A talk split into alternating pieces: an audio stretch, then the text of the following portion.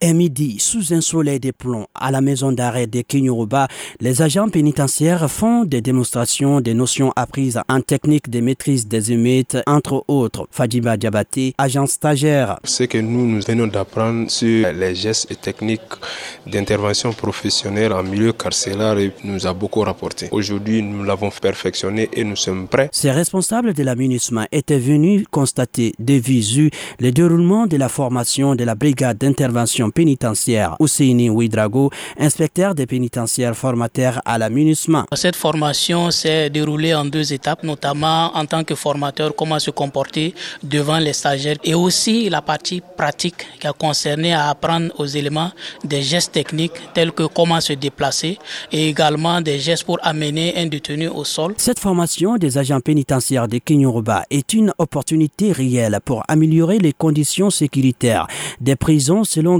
Gabriel Flazon Sidibé, inspecteur divisionnaire des services pénitentiaires et éducation surveillée. C'est une formation qui va nous permettre de maîtriser désormais alors les émeutes, les attaques internes et extérieures. Le partenariat entre l'aménagement, c'est un partenariat gagnant-gagnant. De son côté, Makarizé Suruku de la mission onisienne a assuré ses hôtes quant à l'accompagnement de la mission. L'aménagement est là pour appuyer l'administration pénitentiaire à, à, transformer, à réformer l'administration pénitentiaire. Sekou Gambi, Mikado FM.